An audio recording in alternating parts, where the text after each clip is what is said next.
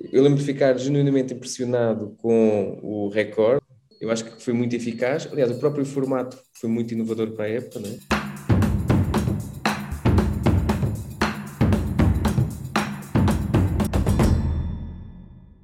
Olá, bem-vindos à nova temporada da série Head on My Mind, que em 2022 vai contar com a participação dos profissionais do mundo da criatividade, das agências de meios e, claro, dos anunciantes. O conceito da nossa série mantém-se e, por isso, a conversa gira em torno da publicidade que nos fica na memória e temos como fonte para identificarmos os nossos convidados e, claro, as campanhas que queremos destacar, o estudo Publivaga sobre recordação de publicidade comprovada em TV, com os resultados mais do que consolidados do ano de 2021, em diferentes categorias.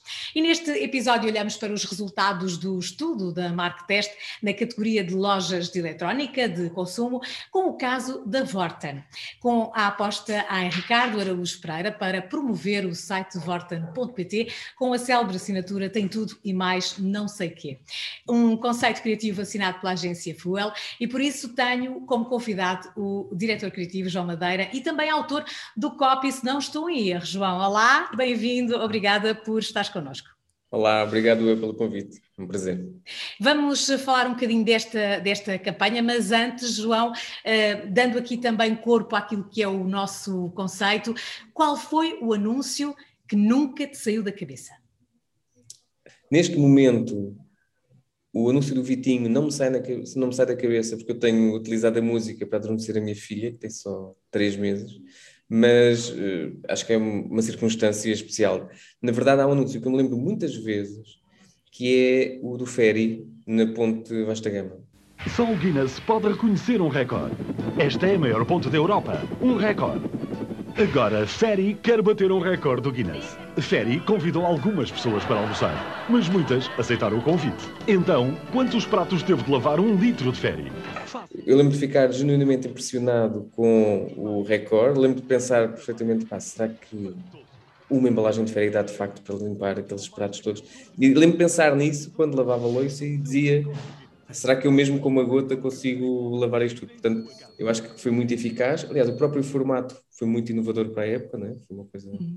que hoje em dia seria uma ativação. Foi uma ativação, exatamente, era isso que eu te ia dizer. Na altura foi já uma ativação, não é? Sim, sim, e na altura se calhar não era chamado, não tinha essa designação, esse embrulho, era só uma ideia boa. Uhum. e, e, hoje em dia acho que seria muito falado, quer dizer, já na altura foi, mas acho que hoje em dia ter assim, uma expressão maior no nosso meio, provavelmente. Uhum. Olha, tinhas que idade, lembras-te mais ou menos? Aquilo foi na altura da inauguração da ponte, não é? Aquilo foi em 98, acho eu, quer dizer, deve ter sido antes, porque a ponte. Um bocadinho antes por causa da Expo, não era? 98, exatamente. Portanto, eu devia ter 14, eh, 15 anos à volta disso, por aí. Mas lembro perfeitamente. E, e, e não é só uma questão de lembrar uma mesa gigante na Ponte Vasta Gama. Eu lembro-me do benefício do produto, que isso é que é brutal, não? É? ou seja eu lembro-me de pensar, é pá, isto de facto dá para pouparmos imenso, aquela sobre poupança, gastar pouco férias, etc.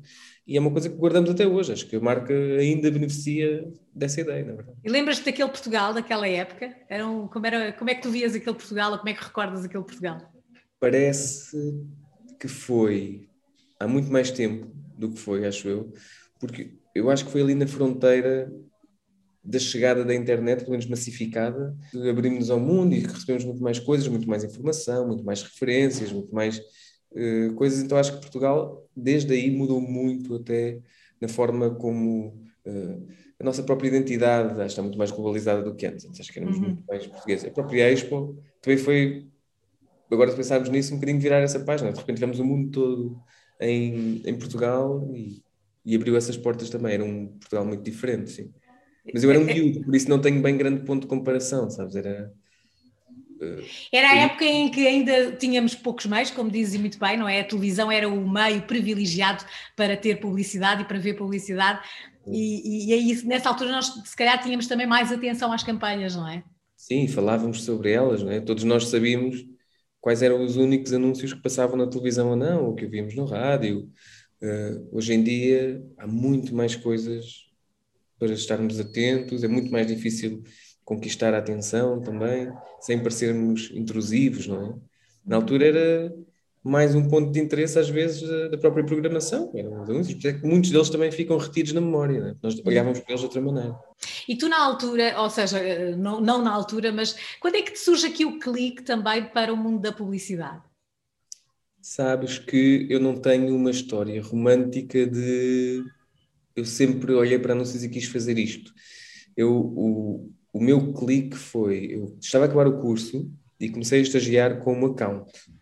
Uhum. E na altura eu sempre, eu sempre gostei muito de escrever, mas nós crescemos muito com aquela ideia de é preciso seres muito, muito, muito talentoso em Portugal, pelo menos para conseguires viver da escrita, é preciso seres um talento fora do normal, é um, é, uma, é um ofício só para alguns. E então eu sempre pensei, pá, a escrita vai ficar como um sonho. Escrita no sentido mais romanceado do termo. Né? Então, uhum. quando comecei a estagiar uh, em publicidade como account, de repente eu percebi como é que funcionava a criatividade publicitária, neste caso, que havia espaço para escrever, num formato diferente daquele que eu imaginava que seria escrever. Então, a partir daí é que comecei a pesquisar muito mais, a tirar um curso de criatividade, etc. Ou seja, o bichinho nasce quando eu começo a trabalhar, na verdade. Tu, tu tiras, fazes formação em comunicação social? Em qual foi a tua formação? Eu fiz formação em comunicação empresarial, empresarial. de comunicação social mas era um curso muito mais virado para uh, relações públicas uhum. e mas já na altura eu tive assim um, um, curso que não me correu muito bem, eu não era assim muito bom aluno no início, depois é que atinei e, e lembro-me que eu, eu comecei a, a, ter melhores resultados quando comecei a perceber a aplicabilidade, por exemplo, eu adorei semiótica, que era uma coisa que tinha a ver com os significados, etc., uhum. com as metáforas uhum. visuais, etc. E a partir daí acho que também despertou aqui alguma coisa uh, do ponto de vista da comunicação dos significados. Uhum. Eras, eras de escrever histórias, de inventar histórias e escrever quando eras, quando eras pequeno? Isso sim, isso sim. Tinhas as tuas histórias isso, escritas? Sim sim, sim, sim, sim, Tenho muita coisa, acho que minha mãe ainda guarda, eu, eu gostava muito dessa parte, eu sempre uh, gostei muito de inventar coisas e, e, não só inventar, como recriar muitas das coisas que li, eu gostava muito de ler, depois escrevia coisas semelhantes ao que lia. Uhum. Um, isto foi uma parte, lá está, a parte da escrita sempre esteve muito presente, uhum. não tanto publicitária, mas só de criação pura. É? Hum. Portanto, tens aí algumas histórias que um dia se calhar deveriam sair da gaveta da tua mãe e hum. publicares, não? Ah, não. é não, então eu faço agora uma adaptação para qualquer coisa assim mais infantil, talvez mas eu sou daquelas pessoas que têm muita vergonha daquilo que já escreveu, sabes? Tipo, temos todos, eu acho que todos, todos nós que gostamos de escrever temos sempre vergonha Sim, daquilo que escrevemos. Eu achava mesmo que era giro isto e agora olho para trás e tenho uma vergonha e tal. Mas tenho muita coisa guardada. João, a campanha do Ricardo Araújo Pereira eh, ficou de facto no top of mind dos portugueses. Era a vossa expectativa eh, que esta campanha de facto ficasse na memória dos portugueses? Deixa-me adivinhar, Xuxas? Sim, mas isto é o site da Vorta. É, quer Xuxas ou não? Sim, mas tem de ser daquelas que são muito específicas, pois é, se calhar então não, se calhar aqui não consegue, aqui só tem à sua disposição centenas de xuxas, tem centenas, sim, tem centenas. Como era um tema tão diferente do que a Vorten comunicava habitualmente, nós sabíamos que tínhamos que ter uma campanha que ficasse imediatamente marcada, lá está, na memória, ou que as pessoas associassem rapidamente à Vorten, porque corríamos o risco de estarmos a falar de coisas tão diferentes como uh, produtos para animais de estimação, produtos para desporto, e as pessoas não associarem isso à marca. Ou, ou, então sabíamos que tínhamos que fazê-lo de uma forma uh, muito uh, facilmente perceptível. Então, acho que todos os ingredientes da campanha tinham esse objetivo em mente. o Ricardo chega até a agência no brief, ou seja, já era um propósito da Vorten ter uma cara uh, conhecida, uma cara forte, associada ao humor, porque era um posicionamento da marca já nos últimos tempos. Temos feito campanhas uh, que assentam muito mais no humor do que antigamente. Quando nós recebemos o brief com o Ricardo, obviamente ficámos, enquanto a parte, assustados e entusiasmados, entusiasmados, pronto, é o Ricardo, e assustados porque principalmente nós, enquanto copies, pensávamos sempre: epá, agora vamos escrever para uma das pessoas que escreve melhor em Portugal, vamos ter que fazer humor com uma das pessoas que se calhar faz melhor humor nos últimos anos em Portugal. Mas isso foi rapidamente ultrapassado e sabíamos que, para além de ter essa figura, tínhamos de ter outros códigos que também ajudassem essa memorização. O conceito, que fosse orelhudo, a própria, o próprio cenário da ideia que fosse muito icónico, muito simples, que não distraísse. E acho que tudo isso, esses elementos, acrescentaram poder à memorização da ideia. E nós quisemos tirar partido dele como o Ricardo é, ou seja, nós nunca quisemos, ele próprio, ele assume-o em entrevistas e mesmo nas conversas que tinha connosco antes do projeto, ele dizia, eu não sou um ator, ou seja, ele sabe fazer as personagens que sempre fez nos sketches eh, que todos nós nos habituamos, mas então nós, nós quisemos ter um personagem que fosse muito, obviamente, uma versão um bocadinho diferente do que é o Ricardo na sua vida pessoal, claro, uhum. mas que fosse muito simples do que é ele, ou seja, eh, não o vestirmos de uma maneira completamente diferente do que normalmente se veste, ter um discurso eh, normal, portanto, quisemos mantê-lo a ele como ele é, como as pessoas o conhecem. Olha, e, e, foi, já, já disseste, ficaram um bocadinho assustados, entre aspas, quando souberam que iam ter, enfim, que trabalhar textos para, para o Ricardo. Um, foi esse, de facto, o, o grande desafio de trabalhar uh, com ele? Sabes que não. Ou seja, eu achava que sim, eu achava, e eu disse isto, eu, uh, e, e depois não foi nada assim, ele foi muito acessível, Uhum. Foi muito uh, disponível, com um trato impecável em todas as fases, nunca levantou nenhuma objeção, não mexeu nos scripts. Óbvio que uh, durante as filmagens, uh, claro que o Ricardo acrescenta sempre alguma coisa e uhum. acrescenta normalmente muito bem. Uhum. Portanto, tudo o que viesse de improviso nós iríamos aceitar e aceitámos, e há coisas ótimas que nasceram das filmagens. Nós, nós também fizemos um esforço para uh, escrever um bocadinho, tendo em conta uh, aquele personagem. Ou seja, nós todos estamos muito habituados a vê-lo ao longo dos anos, em programas de humor, em entrevistas, uh, nos programas semanais que tem na televisão. Então nós fizemos essa. Nós fazíamos sempre uma pergunta: será que o Ricardo diria isto? Não é? Aquela hum. coisa. Isto será que seria ele a dizer? E esse foi um esforço que nós fizemos, mas depois disso, o Ricardo também faz ele próprio o esforço de saber que há coisas que têm que ser ditas daquela forma, porque há uma marca que as diz e aquilo tem que ser dito de acordo com um script uh, comercial que deve ser feito. Ele respeita muito isso e esse trabalho. Por isso houve mesmo muito respeito de parte a parte. Eh, cada vez mais a, a, criatividade, João, tem que ser personalizada a cada meio, não é? É isso também que faz o sucesso. É o criativo saber em que meio está a comunicar para direcionar o mais possível a mensagem, mas também para potenciar a mensagem dentro da, da daquele meio. Com a, a, chegada e o aparecimento das OTTs, o vídeo on demand, a pay TV, enfim, estas gravações automáticas que nos fazem saltar os intervalos e nem sequer uh, ter contacto com a publicidade, vocês também por acaso estão aqui, esta campanha acaba por estar aqui em destaque porque uh, foi uma das campanhas que pela primeira vez falou com o espectador, precisamente na plataforma OnPlace. Esta é também uma campanha que nós vamos ter em destaque na nossa secção. Nós temos uma secção neste, neste nosso podcast que se chama mesmo OnPlace.